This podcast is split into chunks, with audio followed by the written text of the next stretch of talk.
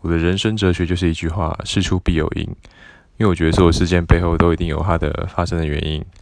对，你要找到问原因，才能够从根本去解决一个问题像我朋友觉得我脾气蛮好的，那是因为我通常在快要发生争执的时候，我会先站在对方的角度去思考，说他为什么会这样做，为什么会这样说。